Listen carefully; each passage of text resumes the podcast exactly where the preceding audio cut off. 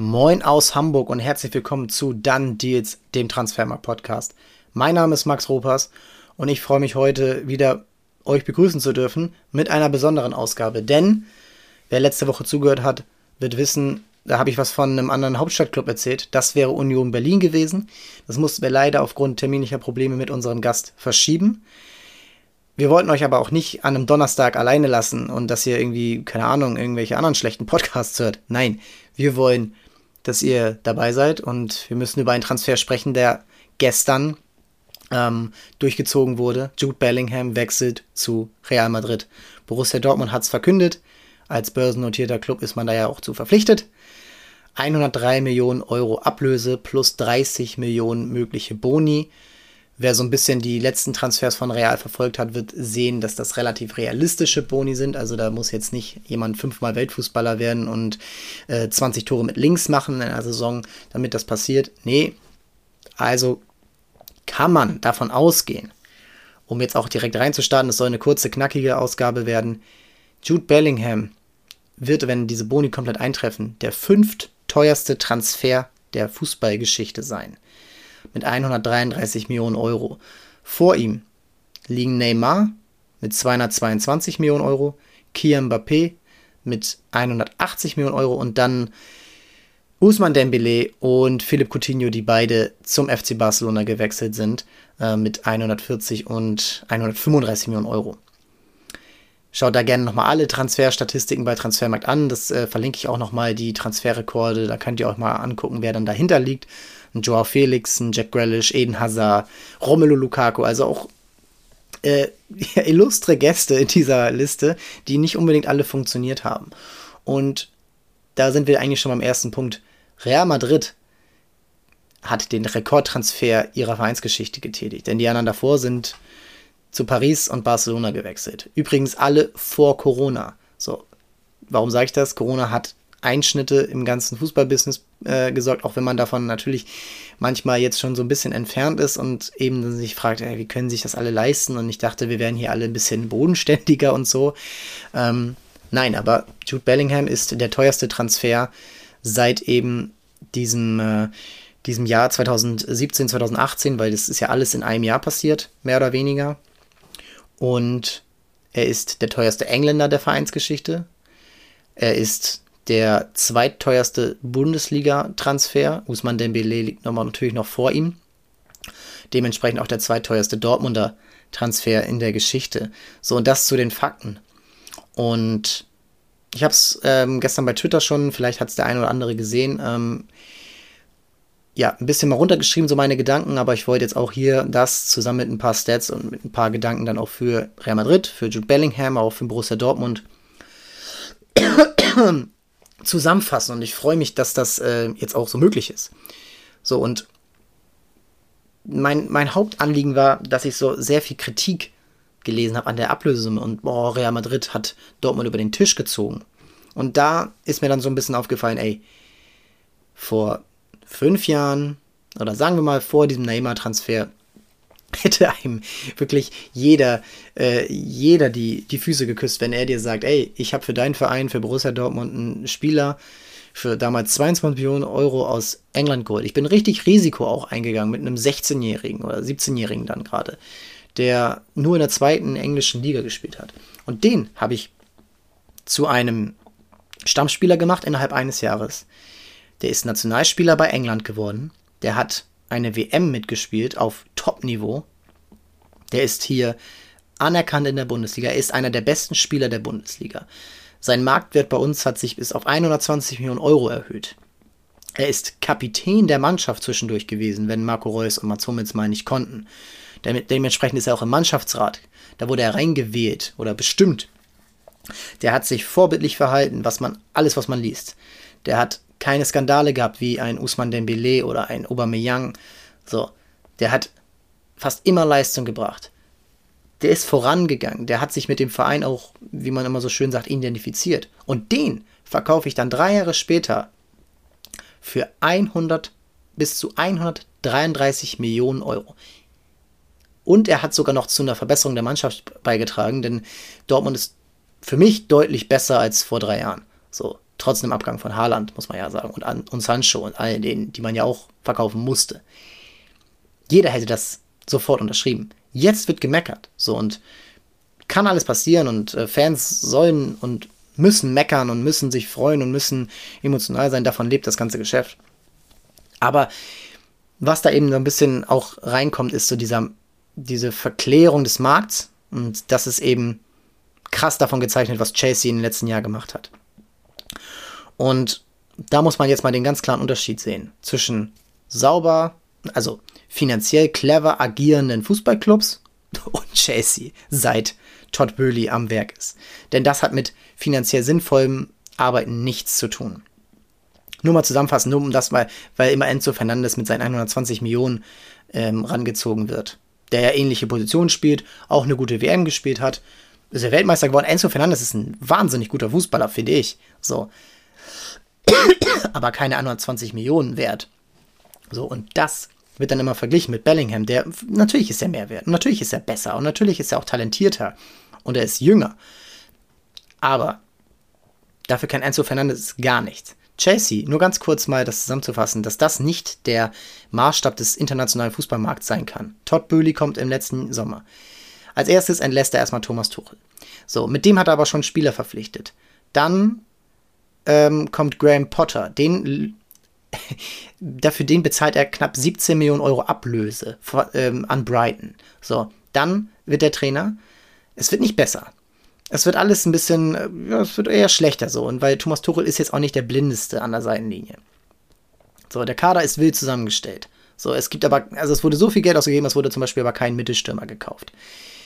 Abgesehen von Aubameyang, der aber auch jetzt schon wieder äh, vollkommen außen vor ist.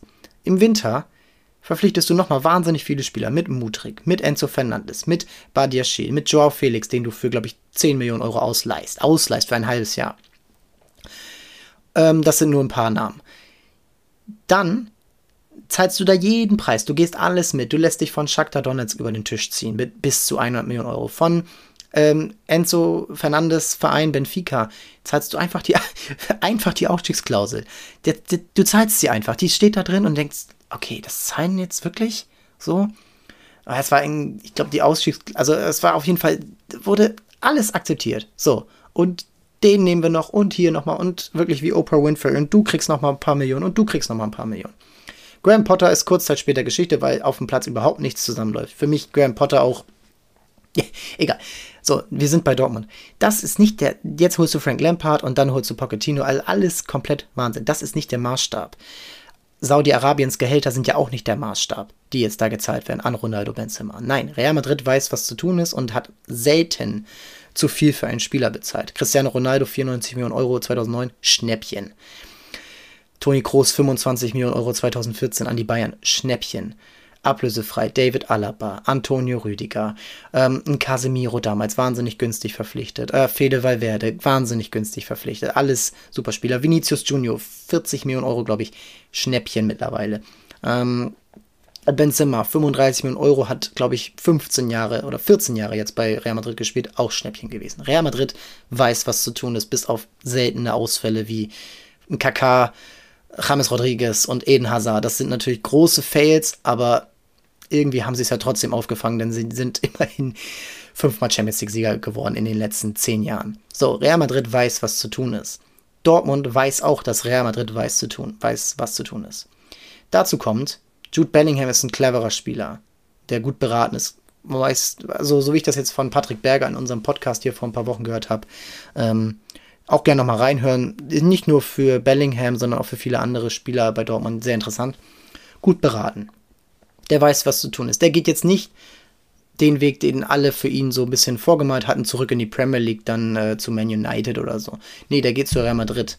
So, was sehr, sehr wenig Engländer in der Historie gemacht haben. Natürlich Beckham, Michael Owen, Jonathan Woodgate, Steve McManaman, so, Gareth Bale, der ist ein Waliser, aber ähm, natürlich auch irgendwie ähnlich sozialisiert. So, das sind die Spieler, die diesen Weg gegangen sind, sonst sehr, sehr wenig. Das macht er. So, und der weiß ganz genau, ich will zu Real Madrid. So, und das weiß Dortmund und das weiß Real. Das drückt den Preis. Wenn jeder weiß, okay, es gibt eigentlich nur eine Option, weil Chelsea kann 150, 180, 200 Millionen bieten. City genauso, Al-Ittihad genauso. Und das ist natürlich dann der Grund, dass diese Ablöse nicht astronomisch steigen kann. Wie gesagt, er ist immer noch der fünfteuerste Spieler der Fußballgeschichte. So. Und dann muss Dortmund irgendwann sagen, ey, wir müssen das annehmen. Er hat noch zwei Jahre Vertrag. Nur nochmal, um zurückzudenken, sie wollten ihn zum Rekordverdiener machen. Mit knapp 14, 15 Millionen, Millionen Euro brutto Jahresgehalt. Was ich jetzt bei Real gelesen habe, ist, dass er 12 bis 14 Millionen Euro netto verdient. Ich weiß nicht, wie die Steuern in Spanien sind. Es ist natürlich dann mehr irgendwo, aber das war ihm dann vielleicht auch gar nicht so wichtig. So, weil ich glaube, in England hätte er mehr verdienen können. Ganz klar. So, bei Man City oder Chelsea. Oder Man United. So, und das war alles auf dem Platz. Sie hätten ihn zum Kapitän gemacht, wenn er das gefordert hätte, so ungefähr. Und dann muss man ganz klar sagen, das ist ein klarer Move. Und er hat noch zwei Jahre Vertrag. Das heißt, nächstes Jahr ist nur noch ein Jahr Vertrag. Und jeder weiß, dann wird weniger gezahlt. Das war jetzt bei Manet so, das war bei Lewandowski so. Das war schon Toni Kroos damals bei Real Madrid. Das weiß auch Real Madrid. Das heißt, sie wollen ihn aber jetzt haben, weil nächstes Jahr wäre dann vielleicht zu spät. So, sie wollen ihn jetzt haben. Sie wollen diesen Preis auch zahlen. Sie sind bereit, sie zahlen eine dreistellige Summe. Und wenn man sich hier äh, Fans beschweren über die Summe, die Dortmund nur bekommt, ich glaube, in Madrid ist es vielleicht eher so, weil Bellingham jetzt vielleicht noch nicht die allergrößten Lorbeeren bereits eingesammelt hat, dass man sich vielleicht fragt, oh, ist das vielleicht zu viel? So, deswegen, Wahrheit liegt in der Mitte. Und jetzt müssen sie ihn jetzt verkaufen, weil nächstes Jahr ist zu wenig. So, er wollte nicht verlängern. Das war keine Option. Auch nicht nur ein Jahr und dann Gehaltserhöhung jetzt und so. Dann kannst du nächstes Jahr gehen. Nee, es ist jetzt klar. Was auch klar ist, Dortmund braucht Klarheit im Kader. Dortmund kann jetzt nicht ewig warten und irgendwie dann noch 10 Millionen Euro rausholen. Das, das muss jetzt geklärt werden. Du willst nicht wie bei Dembele damals Ende Juni äh, Ende Juni, Ende August dann, äh, dann äh, planen. Du willst jetzt planen, du willst einen Edson Alvarez holen, du willst vielleicht noch ja, auf anderen Positionen verstecken. Du musst Rafael Guerrero ersetzen. Gut, hast Benze Baini geholt, aber ich finde, Guerrero muss auch noch mal im Mittelfeld ersetzt werden. Du willst auch anderen Spielern äh, ein bisschen Klarheit geben. Okay, was, was passiert denn jetzt so? Ich, ich will hier Einsatzzeit, so ich will auch eine Rolle nächstes Jahr haben, will Brand, so spielt er im Zentrum oder eher auf Außen. Das muss man alles klären. So, du willst jetzt die Klarheit, du willst jetzt auch die Sicherheit haben, das ist auf dem Konto. So, weil nicht, dass Bellingham sich am Ende verletzt. Er war gerade verletzt mit dieser Knieblessur. Was ist, wenn daraus ein Kreuzbandriss passiert? Dann kriegst du dieses Jahr kein Geld. Dann musst du ihn erstmal wieder fit kriegen. Dann musst du darauf hoffen, dass er wieder auf der Form ist, wie er im Vorjahr ist. Und dann weißt du gar nicht mehr. Dann, dann, dann wären es vielleicht am Ende nur 45 Millionen Euro, weil man einfach nicht sagen kann, Bellingham, jo, war ganz gut, aber mal sehen. Du musst das jetzt machen. Und deswegen ist dieser Preis immer noch astronomisch gut. Und wir dürfen jetzt nicht erwarten, dass diese Summen immer noch weiter steigern, denn jetzt auch mit Saudi-Arabien zum Beispiel, da werden wahnsinnig krasse Gehälter gezahlt für im Vergleich wahnsinnig alte Spieler. So, der jüngste ist jetzt, glaube ich, Kanté. Ähm, aber die anderen sind entweder nicht gut genug für die Weltspitze oder sind sehr alt und haben alles erreicht, wie in Benzema, wie ein Ronaldo. Äh, Messi wäre jetzt der nächste Kandidat gewesen. Oder Hugo Juris, ähm, Sadio Mané. Mal gucken, ob das äh, vielleicht schon der nächste ist. Ähm, ich wünsche es mir nicht, dass diese Spieler jetzt alle dahin wechseln, denn ich finde, sie hätten auch alle noch schön äh, in Europa spielen können oder vielleicht äh, eine Spur drunter. Egal. Das ist nicht der Maßstab. Der Maßstab ist Jude Bellingham, wie gesagt, fünfteuerster Transfer der Fußballgeschichte. So, und was man jetzt auch nochmal sagen muss, Borussia Dortmund hat noch einen Grund, warum sie das machen müssen. Sie können nicht ewig auf diese Millionen Zahlungen, die für ihre Spieler winken, verzichten, denn A, sie haben relativ viel Minus gemacht in der Corona-Pandemie in der einen Saison, ich glaube 2021 müsste das dann gewesen sein, 75 Millionen Euro minus, weil eben das Stadion einfach äh, 17 Mal im Jahr nicht ausverkauft war, plus Champions League. So. Dann haben sie letztes Jahr relativ viel Geld investiert und relativ wenig Geld für Haaland bekommen, denn das waren nur 60 plus 15 ungefähr, also 75 Millionen Euro dann ungefähr, haben aber für Schlotterbeck, Aller, Adeyemi äh, Riasson, Sali Özcan und äh, auch Niklas Süle, der war zwar ablösefrei, aber da wird natürlich Handgeld gezahlt und sehr gutes Gehalt, was ungefähr auf Bayern-Niveau ist. So, das wurde, da wurde geklotzt. Da wurde wirklich gesagt, ey, das soll jetzt hier funktionieren. Ähm, Mukoko hat eine Vertragsverlängerung bekommen. Ähm, und dann muss man natürlich sagen, da rechnest du natürlich schon damit, dass Jude Bellingham nächstes Jahr wechselt. Das hast du irgendwo im Hinterkopf. So, deswegen bist du dir sicher, dass du das machen kannst. Und ey, wenn die Saison nicht so verläuft in der Rückrunde, wenn ein Aller vielleicht komplett ausfällt, man wünscht es sich natürlich nicht, ähm, es hätte ja auch sein können, dass er gar nicht äh, ausfällt, aber dann bist du vielleicht nur in der Europa League, weil die Saison komplett den Bach runtergeht. Und dann hast du ganz andere Nöte. So, jetzt kannst du ihn auf einer relativ guten Verhandlungsposition verkaufen und du erreichst immer noch 133 Millionen Euro. So, und was jetzt der Punkt ist, wie ersetzt du ihn? Das ist jetzt so mein Punkt für Dortmund, zu Bellingham selber und auch zu Real Madrid komme ich gleich noch. Ähm, du hast Edson Alvarez, das scheint sehr, sehr konkret zu sein. Für mich, ich will es jetzt nicht komplett äh, einschätzen, weil ich dafür zu wenig Spiele von ihm gesehen habe. Für mich ist er aber eher ein besserer Emre Can als ein ordentlicher Jude Bellingham. Für mich brauchst du noch jemanden, gerade in so Mittelfeld, wenn du davor einen Reus hast oder einen Brand, vielleicht eher Brand, der so diese Hybridrolle übernimmt. Perfekt wäre für mich gewesen, du behältst einfach Rafael Guerrero. Du holst Benzebaini für links, du hast dann noch Reasson, du hast Wolf, du hast äh, vielleicht, ähm, ach Gott, ähm, das, das reicht ja schon mal. Ähm, mir fällt gerade der junge Spieler, der Tom mit Vornamen heißt nicht ein, der auch links hinten spielen kann.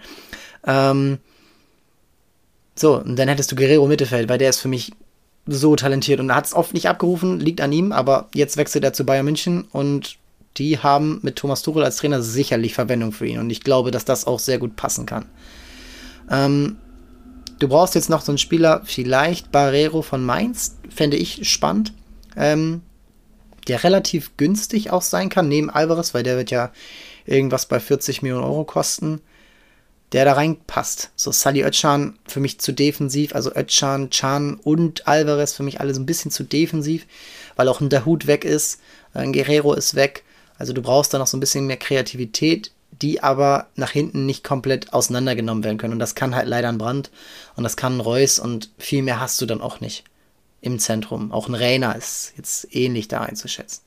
Deswegen da kannst du noch nachbessern, weil ansonsten bist du ja, korrigiert mich, aber so gut aufgestellt, wie du eigentlich lange nicht aufgestellt warst auf allen Positionen. Kobel im Tor, drei richtig starke Innenverteidiger mit Schlotterbeck, Süle, Hummels.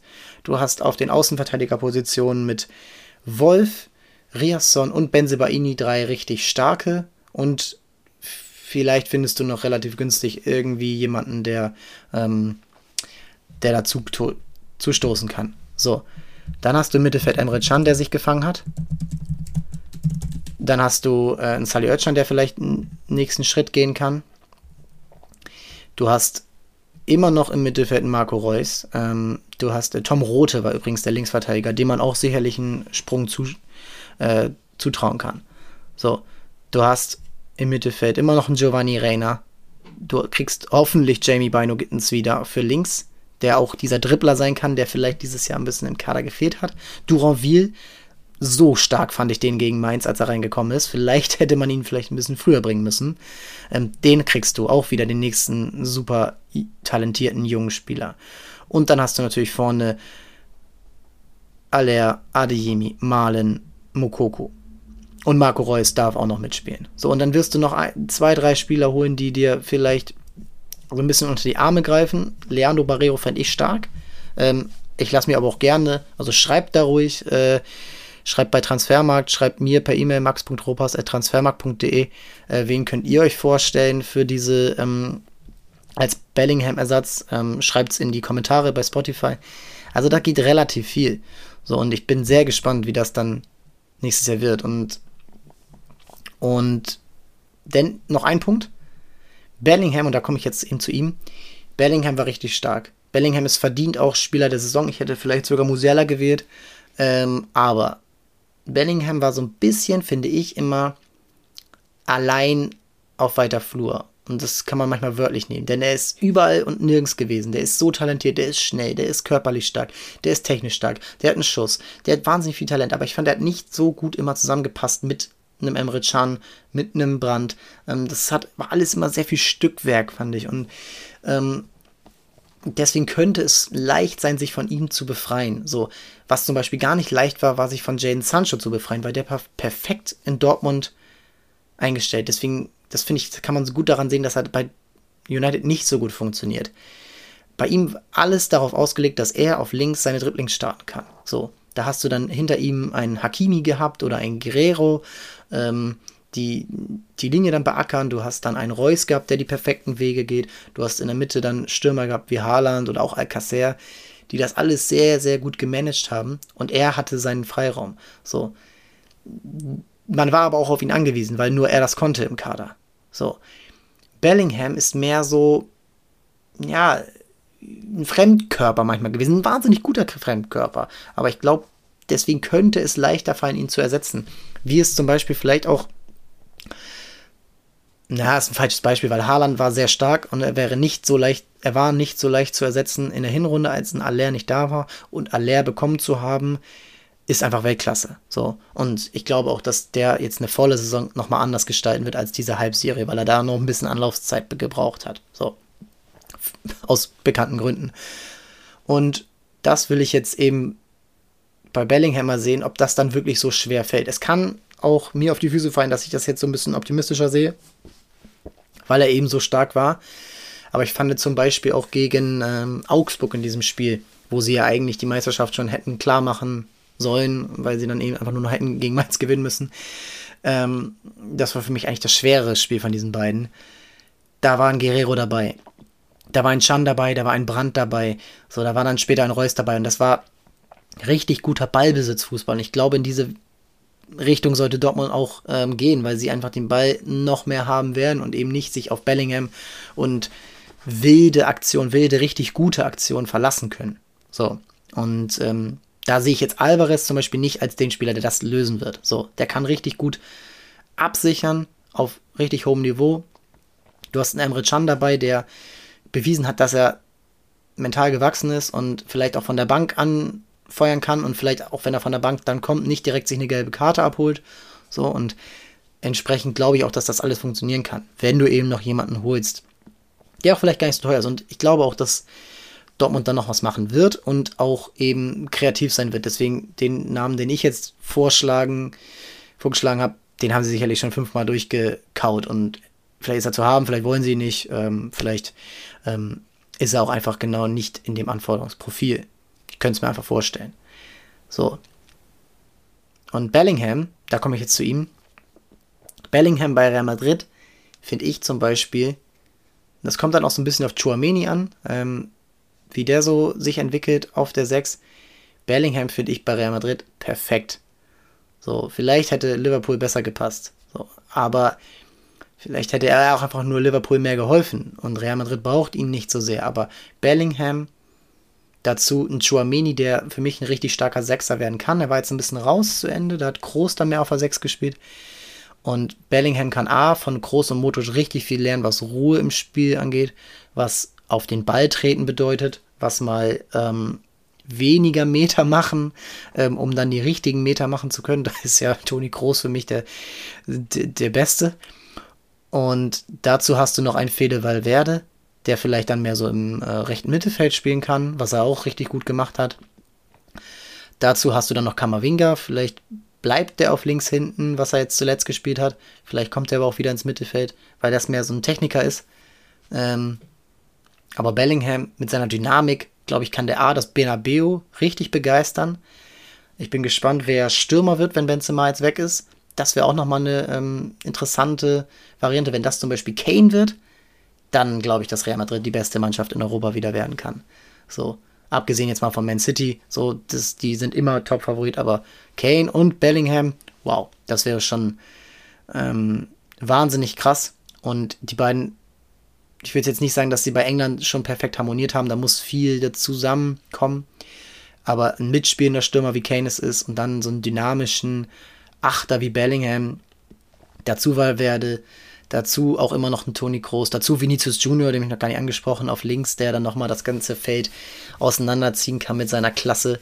Ähm, das wäre schon richtig stark. Und ich glaube, dass Bellingham A, sportlich sich viel weiterentwickeln kann. Ich bin gespannt, ähm, ob sie, also ich glaube jetzt schon, dass sie mit Ancelotti weitermachen, weil sonst hätte man es ja eigentlich vielleicht schon kommuniziert.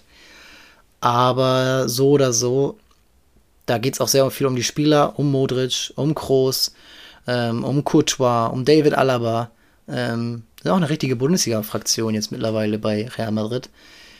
Da kann richtig was draus werden und äh, ich werde werd auf jeden Fall ein, zweimal mehr äh, bei The Zone wahrscheinlich dann äh, La Liga schauen, weil das ist für mich das so Spannende daran, dass er eben nicht ähm, dahin geht, wo sein Spielstil so erwartbar sein wird in der Premier League, Dynamik, ähm, sondern eben der auch mal anders eine neue Klaviatur lernen muss bei Real Madrid, auch wenn natürlich diese Klischees so ein bisschen sich überholt haben.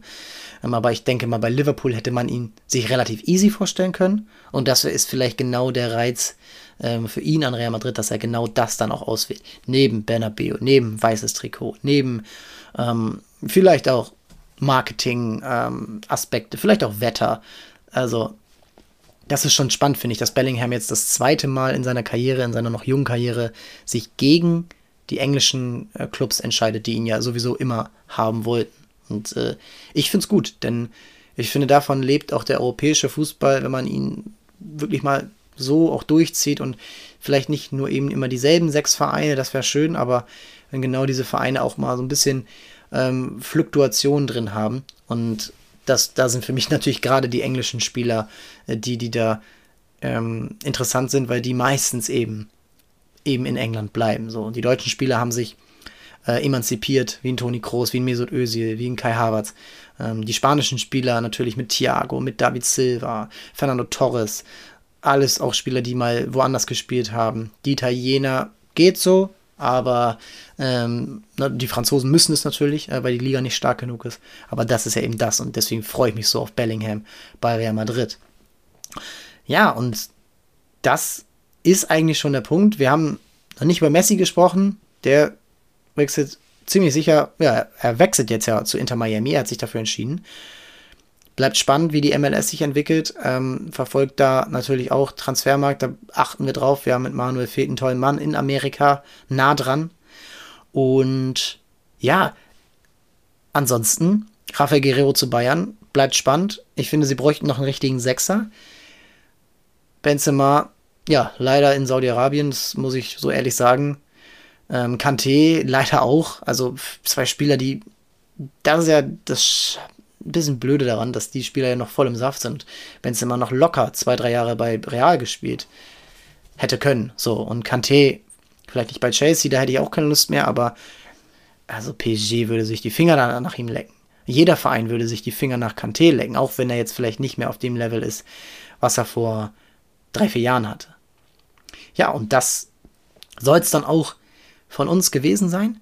Ich danke euch fürs Zuhören. Ich danke euch dafür, dass ähm, ja, diese Einschätzung nochmal da ist. Ähm, kurz, kurz, historisch ist es ein krasser Tag, wie man vielleicht so ein bisschen noch jetzt sich vielleicht spektakulärer vorgestellt hätte. Aber das ist schon ein bahnbrechender Transfer und es bleibt abzuwarten, was dieses Jahr noch in der in der Bundesliga passieren wird. Kolomoani ist natürlich ein Name. Was machen die Bayern? Was macht Dortmund jetzt mit diesem Geld? RB Leipzig bleibt ein Kunku, geht ein Kunku. Ähm, dann natürlich ähm, auch Union und Freiburg, äh, gerade Union mit dem neuen Champions League Geld. Also durch die Bank weg spannende Themen und bleibt dabei. Für uns in dieser Dandiert-Serie, die jetzt weitergeht, da haben wir noch zwei Teams. Ähm, Union Berlin ist geplant, dann äh, noch ein anderes Team und am 22. Juni ist Marktwert-Update. Das ist auch ein Donnerstag. Da wird es eine Folge dazu geben. Und ja, wir haben sehr viel geplant dieses, äh, dieses Jahr und diesen Sommer im Podcast. Und schreibt uns gerne, was ihr euch noch wünscht. Abonniert uns natürlich, ratet uns bei Spotify und iTunes mit 5 Sternen und folgt natürlich Transfermarkt auf allen Kanälen. Ich danke euch fürs Zuhören und wir hören uns dann nächsten Donnerstag wieder wenn es heißt Moin aus Hamburg und herzlich willkommen zu Dann Deals. Vielen Dank an euch fürs Zuhören.